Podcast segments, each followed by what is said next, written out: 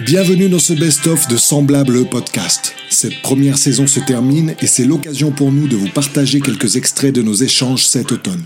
Semblable le podcast donne la parole aux acteurs de l'inclusion dont on pense le parcours inspirant et dans ce résumé hivernal, nous allons revenir sur l'utilisation que font nos invités des outils mis à la disposition de tous par la plateforme de l'inclusion. Nous reviendrons également sur les messages qu'ils ont eu à cœur de nous partager personnellement. Vous allez découvrir ou redécouvrir des témoignages inspirants et des conseils précieux de la part de ces créateurs d'opportunités qui ont saisi leurs envies à bras le corps et qui aujourd'hui dirigent des sociétés plus justes, valorisant la diversité, l'égalité, le savoir-être comme le savoir-faire. Et qui sait, Peut-être à les écouter, vous aussi, vous aurez le déclic qui vous poussera à sauter le pas si toutefois vous hésitiez encore. Cet épisode n'est composé que d'extraits de nos entretiens précédents, mais bien évidemment, vous pouvez retrouver l'intégralité de ces épisodes de Semblable le podcast sur toutes les plateformes de streaming classiques. Préparez-vous à être inspiré et à repousser les limites de la pensée traditionnelle.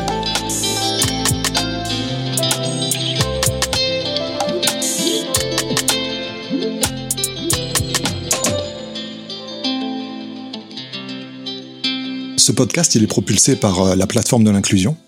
La plateforme de l'inclusion est un outil qui notamment euh, met en lumière les dispositifs, les services disponibles pour les personnes en situation de handicap, y compris les personnes à, mobilité réduite ou les personnes qui ont un handicap invisible, justement ceux dont on parle aujourd'hui.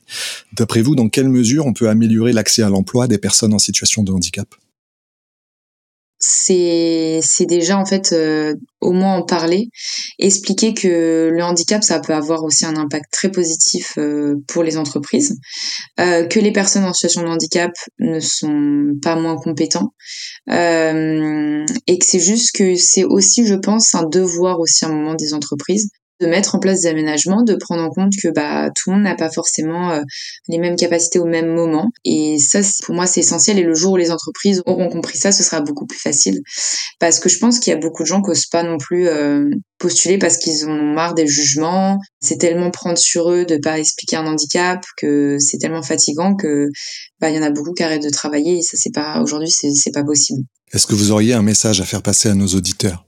Euh, bah, peut-être le message c'est vraiment de pour moi que qu'on doit aujourd'hui parler vraiment du handicap euh, librement. Pour les personnes qui se sentent pas forcément à l'aise en fait c'est juste poser des questions euh, bah qu'est-ce que comment je peux être là pour toi qu'est-ce que je peux faire qu'est-ce que qu'est-ce qui te est-ce qu'il y a des questions qui t'ont dérangé que j'ai pu poser? Parce qu'on est tous un peu maladroits je pense.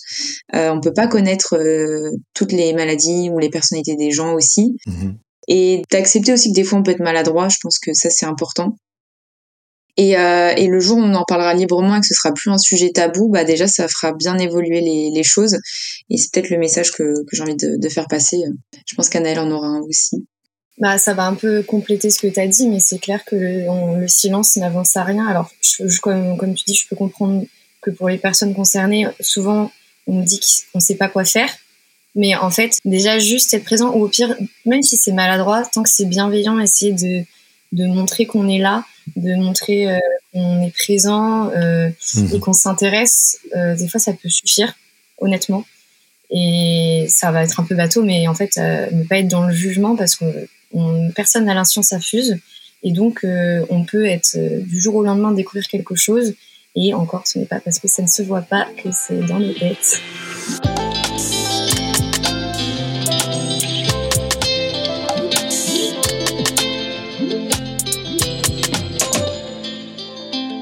Vous accompagnez des personnes qui sont éloignées de l'emploi, vous travaillez sûrement avec euh, la plateforme de l'inclusion et plus particulièrement avec euh, les emplois de l'inclusion. Dans quelle mesure vous l'utilisez et quelles euh, utilisations vous avez eues sur cet outil? Bah, nos équipes les utilisent plutôt pour faire des rapprochements sur les offres de la plateforme et les candidats que nous on peut avoir et puis vice versa. On invite aussi les candidats à aller consulter au maximum cette plateforme et s'inscrire aussi sur la plateforme. Voilà nous l'utilisation qu'on fait aujourd'hui. Après, je sais qu'ils font de l'immersion facilitée, mais nous, on fait pas mal d'immersion de, avec nos, entreprises partenaires, donc on le fait de deux manières différentes. On le fait euh, tout seul avec l'entreprise parce qu'on a des, des, relations avec certaines entreprises qui nous permettent de faire des immersions euh, non encadrées par Pôle Emploi. Du coup, on va faire découvrir des métiers euh, à des jeunes comme ça par l'immersion et c'est très parlant pour les jeunes.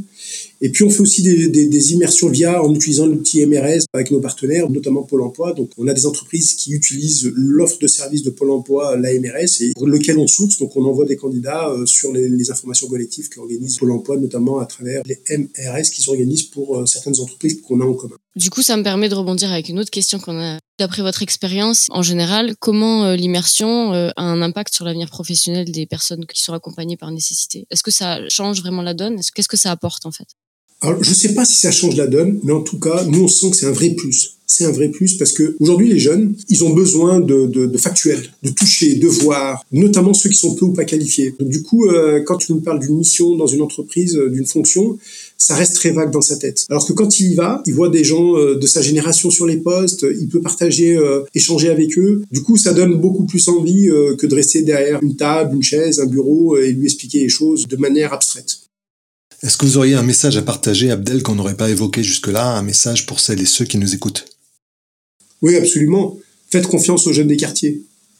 L'avenir de la France de demain, elle réside là, qu'on le veuille ou non. La densité de population la plus importante en France, elle est sur ces territoires-là. Donc aujourd'hui, forcément, il y a de l'élite dans tous les domaines, le sport, la culture, l'économie. Et aujourd'hui, il faut juste leur tendre la main pour leur permettre de pouvoir passer ce cap-là et cette barrière-là. Ils ont des savoir-être et des vouloir-faire qui sont extrêmement puissants. Ils ont euh, envie de s'en sortir et du coup, euh, ils ont une farouche volonté de travailler et d'essayer de trouver des solutions pour leur, avenir. Donc ce message, s'adresse aux entreprises qui recrutent et qui se plaignent de ne pas avoir de candidats. Il y a des candidats, y compris dans les métiers en tension, on le démontre tous les jours. Donc euh, il faut juste faire confiance à des candidats avec lesquels vous n'avez pas l'habitude de travailler ou vous n'avez pas l'habitude de sourcer. Est-ce que vous auriez un dernier mot à nous partager avant qu'on conclue? Le, dernier mot, c'est de dire qu'aujourd'hui, un petit message d'espoir, c'est que les planètes sont en train de s'aligner, le, chômage diminue partout, même s'il diminue dans le quartier, dans les quartiers, on le voit, mais il reste encore euh, très important dans ces quartiers-là. pour sanctuariser les budgets par rapport à l'accompagnement des publics qui viennent des quartiers et du monde rural parce qu'on est en train de constater, nous on commence à intervenir dans le monde rural, que les problématiques d'accès à l'emploi dans le monde rural sont aussi extrêmement compliquées, donc il ne faut pas dissocier les deux, il faut surtout pas les dissocier, il faut les associer, sanctuariser des budgets pour pouvoir créer de la pérennité dans les actions.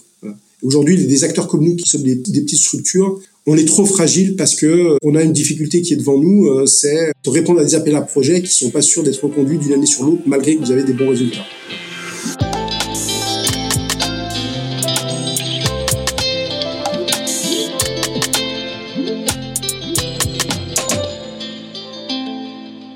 Vous restez très aligné avec les valeurs de Emmaüs et de la belle Emmaüs, même dans vos pratiques euh, en interne. Nous, on a un, un super outil qui s'appelle le marché de l'inclusion, euh, qui permet, euh, par exemple, de trouver un traiteur pour un déjeuner d'équipe ou pour des séminaires, etc. Est-ce que vous, il y a des actions comme ça que vous allez chercher dans des entreprises d'insertion? Ah bah complètement. Bah déjà, par exemple, tous les séminaires, les AG, etc.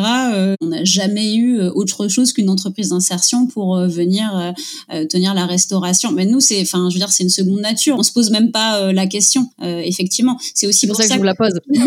c'est pour ça qu'on fait partie de, de l'alliance des licornes aussi, licorne avec deux O, avec Enercop, Railcop, Common, Télécop, la Nef. Voilà, on est toutes des SIC hein, dans des univers professionnels très très différents, mais on essaie de montrer que des alternatives solidaires sont possibles à créer partout dans l'énergie, la mobilité, etc. Et on fait beaucoup de coopération économique aussi entre nous. On parle à nos clients respectifs des solutions des autres et on lève même des fonds ensemble. Voilà, c'est aussi pour montrer que dans l'économie, on peut être dans une coopération et sortir de ce culte de la compétition à tout va que j'ai appris en business school, évidemment.